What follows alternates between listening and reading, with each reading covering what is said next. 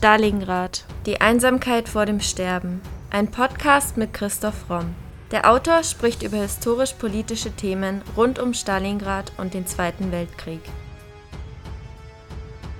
Thema der heutigen Folge: Rudolf Schmidt, General mit Empathie.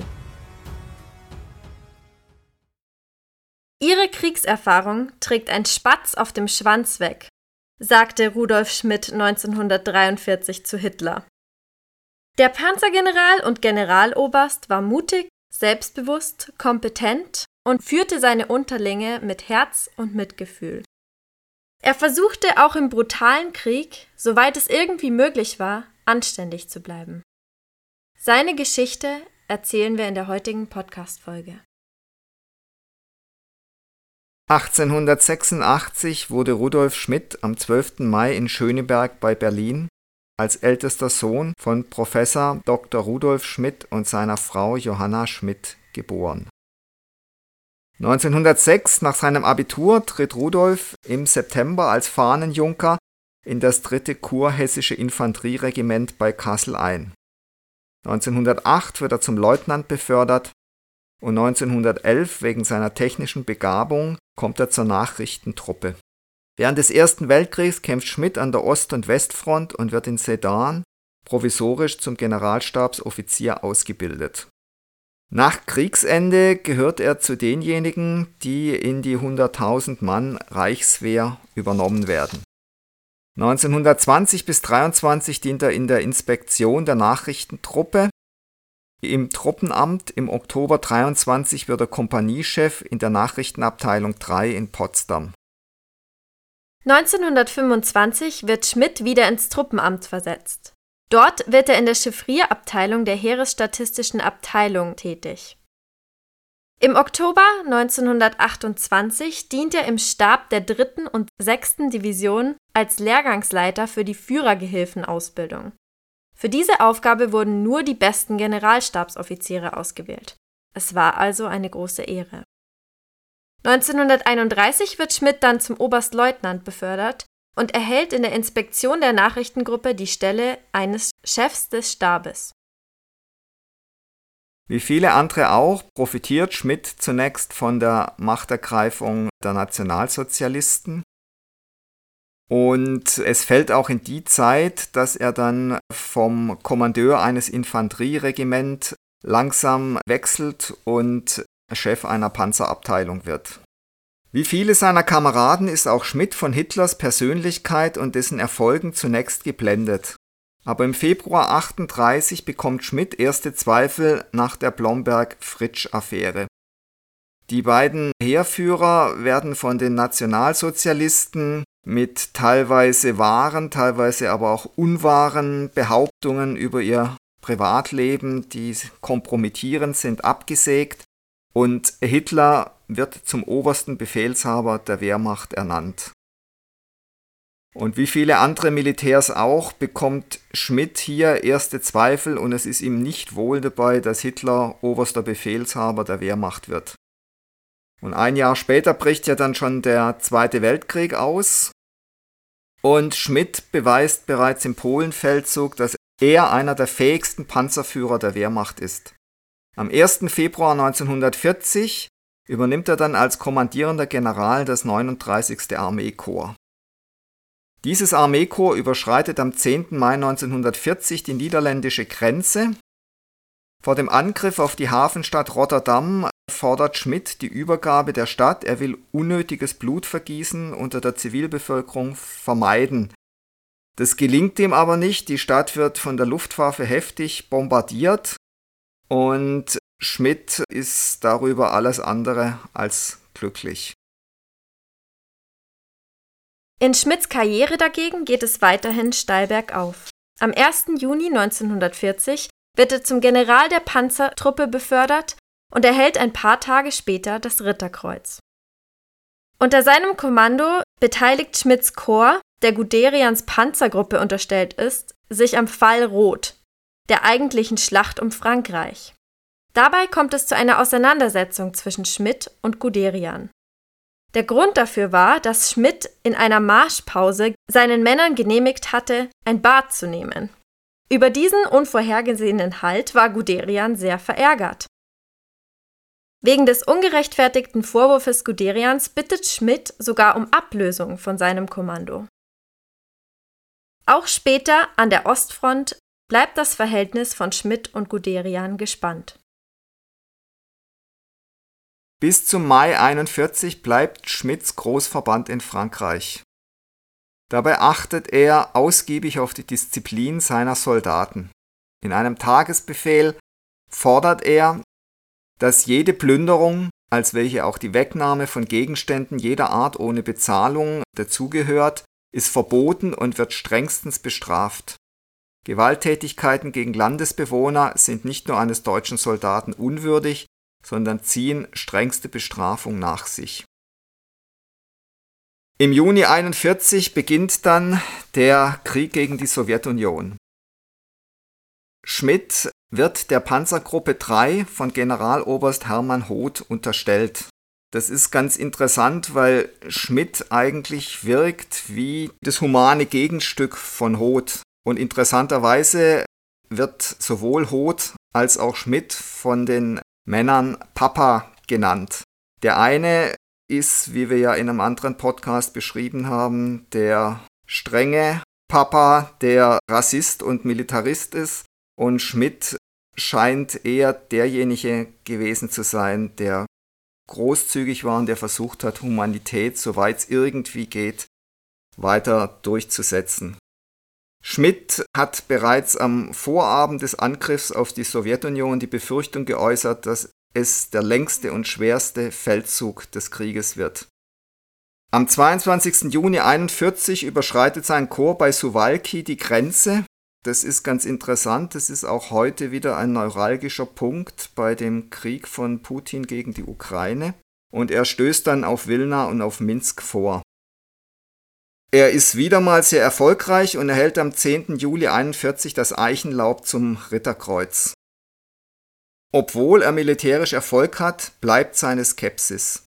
Er beschreibt die Kesselschlacht bei Smolensk als eine der schwersten Abwehrschlachten seines Lebens.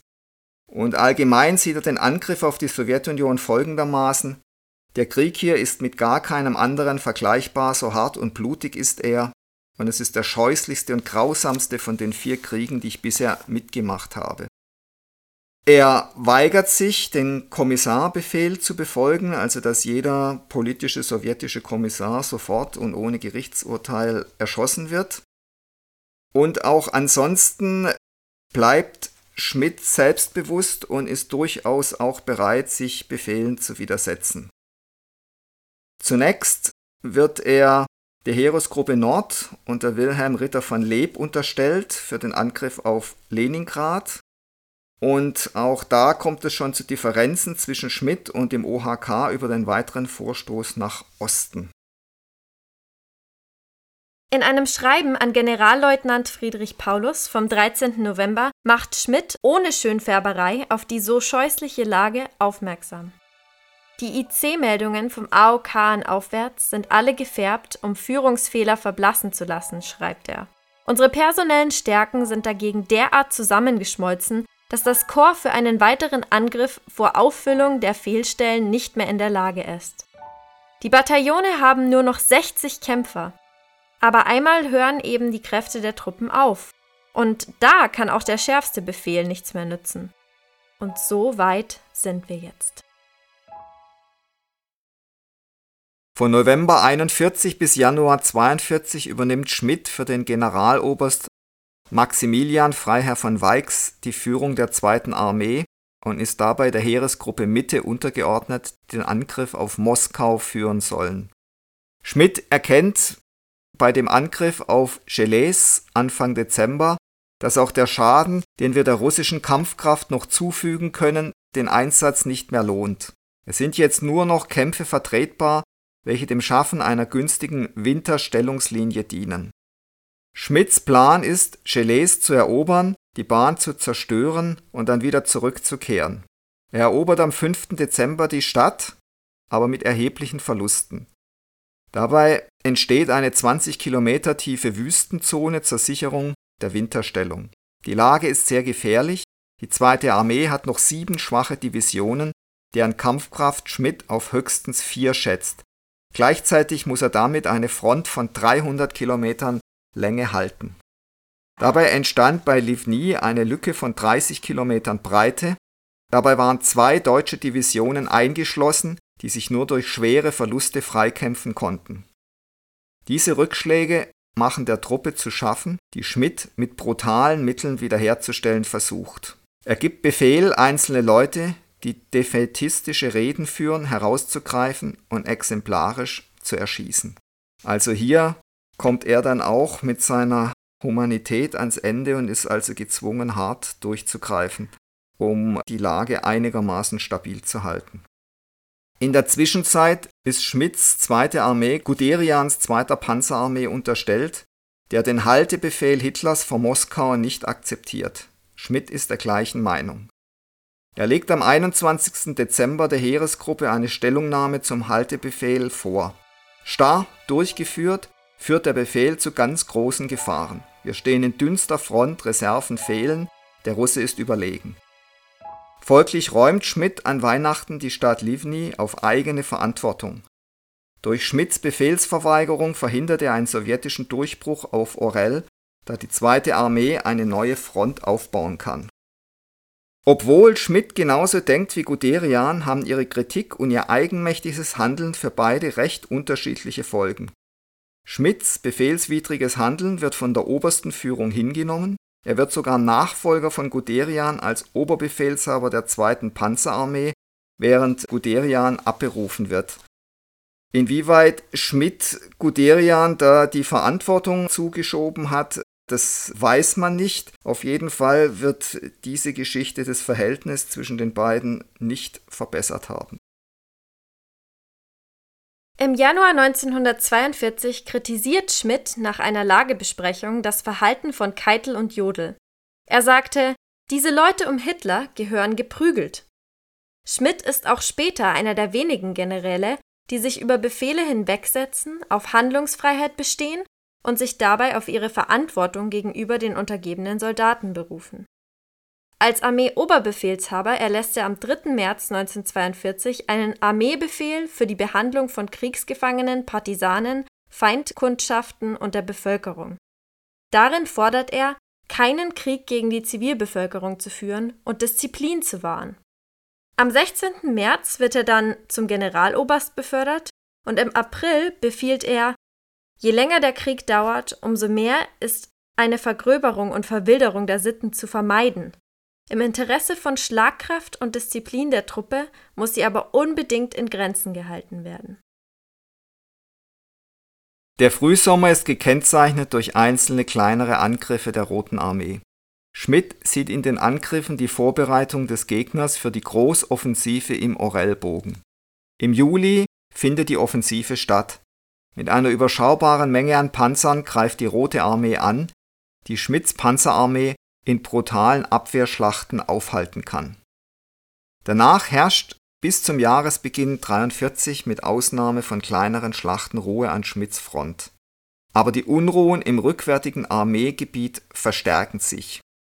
Schmidt steht nämlich mit seiner einigermaßen humanen Behandlung der Zivilbevölkerung ziemlich alleine da. Hinter ihm wüten die Einsatzgruppen und so bleibt sicher seine gute Absicht, was die Behandlung von Zivilbevölkerung und auch Partisanen angeht, also sicher ein kleiner Tropfen, der im Meer der Ungerechtigkeit untergeht. Es kommt dann im Winter die Katastrophe von Stalingrad und dann im Januar 1943 versucht die deutsche Armee ein letztes Mal die Initiative bei der Schlacht bei Kursk an sich zu reißen. Diese Schlacht ist gerade auch aus heutiger Perspektive sehr interessant. Sie findet nämlich beinahe dort statt, wo jetzt auch die Kampfhandlungen in der Ostukraine stattfinden. Und der Frontbalkon, den die deutsche Wehrmacht damals abschneiden will, also den die sowjetische Armee vorgeschoben hat, ist praktisch spiegelbildlich zu dem Frontbalkon den heute die Russen gegen die ukrainische Armee abzuschneiden versuchen. Und auch sonst gibt es hier einige Parallelen. Beide Male weiß die Gegenseite schon ganz früh, was die andere Seite vorhat, kann sich entsprechend gut verteidigungsmäßig eingraben und einrichten. Und beide Male scheitert die Offensive an diesen klugen Verteidigungsanstrengungen.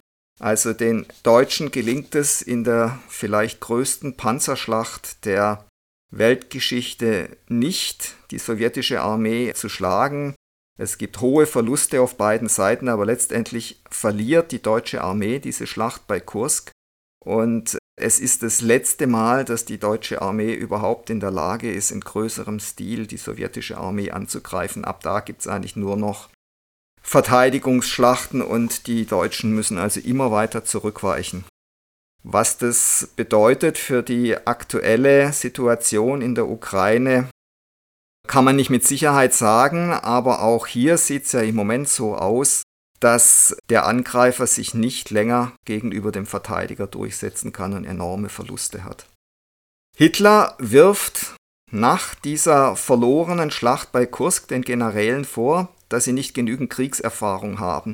Und darauf sagt Schmidt eben seinen berühmten Satz, ihre Kriegserfahrung trägt ein Spatz auf dem Schwanz weg. Hitler lässt das natürlich nicht auf sich sitzen. Er lässt Schmidt im April 1943 seines Kommandos entheben und sein Bruder Hans Thilo wird wenige Tage zuvor der aktiven Spionage mit dem französischen Nachrichtendienst überführt. Außerdem findet die Gestapo Briefe von Schmidt, die sehr scharf gegen den Führer gerichtet sind. Laut eines Berichtes des Heerespersonalamtes heißt es über Schmidt und seine Briefe unter anderem übte er Kritik an der obersten Führung und wirft ihr Fehler vor, die zu den schweren Rückschlägen der letzten Zeit geführt haben sollen.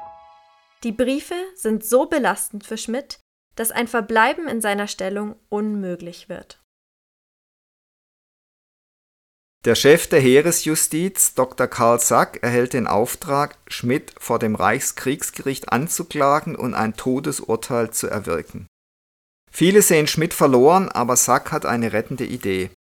Er bringt Schmidt in eine psychiatrische Klinik, dessen Leiter er kennt, und bittet diesen, Schmidt zu beobachten und ein Gutachten zu formulieren, das bestätigt, dass Schmidt unter dem Eindruck von Kampfhandlungen schon seit längerer Zeit außerhalb der Grenzen lebe, die eine freie Willensbestimmung zuließen.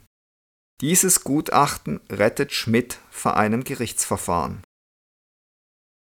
Obwohl Schmidt der Verurteilung entkommen kann, bemüht er sich um ein neues Kommando, also er kann sein Leben als General nicht aufgeben, trotz allem, was mittlerweile passiert ist. Er spannt sogar den SS-Chef Heinrich Himmler für dieses Vorhaben ein, aber Hitler lehnt ab. Also man sieht eben auch wieder, wie zerrissen all diese Menschen in dieser Zeit waren und dass Schmidt sich jetzt nach allem, was ihm passiert ist, ausgerechnet an Himmler um Hilfe wendet, ja, das zeigt eigentlich, was für eine völlig aus den Gleisen geratene Zeit das war. Am 10. Juli 1943 wird Schmidt in die Führerreserve des OKH versetzt und dann am 30. September 1943 aus der Wehrmacht endgültig entlassen. 1947 wird Schmidt in der sowjetischen Besatzungszone verhaftet und von der Roten Armee nach Russland verschleppt. Dort wird er zum Tode verurteilt, aber später begnadigt. Am 7. Januar 1956 kommt er dann nach Deutschland zurück. Doch bereits am 7. April des Folgejahres stirbt Schmidt in Krefeld an einem Schlaganfall. Bei seinen Untergebenen galt er zeitlebens als fürsorglicher Vorgesetzter der es nicht sehen konnte, wenn bei der Versorgung seiner Soldaten Mängel auftraten. Deshalb wurde er von den Untergebenen auch liebevoll Papa Schmidt genannt. Rudolf Schmidt gehörte zu den besten Heerführern Hitlers, bis er sich gegen den Vernichtungskrieg der Wehrmacht an der Ostfront stellte. Mit Glück entkam er der Gestapo, nicht aber Stalins Schergen. Johann Althaus